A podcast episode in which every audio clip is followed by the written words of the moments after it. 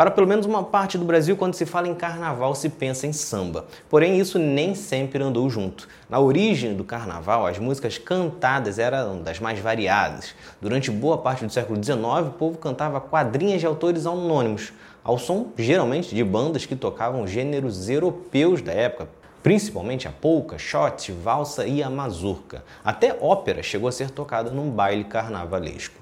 Em meados do século XIX, a música que alegrava os foliões carnavalescos era a polca. O ritmo dominou até o começo do século XX. Na década de 1870 surgiu o machixe, que se diferenciava da polca, mas em relação à coreografia. Já a música, feita especialmente para o carnaval brasileiro, foi de Chiquinha Gonzaga ou Abre Alas, atendendo a um pedido do cordão Rosa de Ouro, que queria ter uma música própria. O samba só ganharia protagonismo no carnaval na virada dos anos 20 para os anos 30, com sucessos de Noel Rosa, Cis Valente, Mário Lago e tantos outros que criaram músicas para os blocos e também para os desfiles de escolas de samba.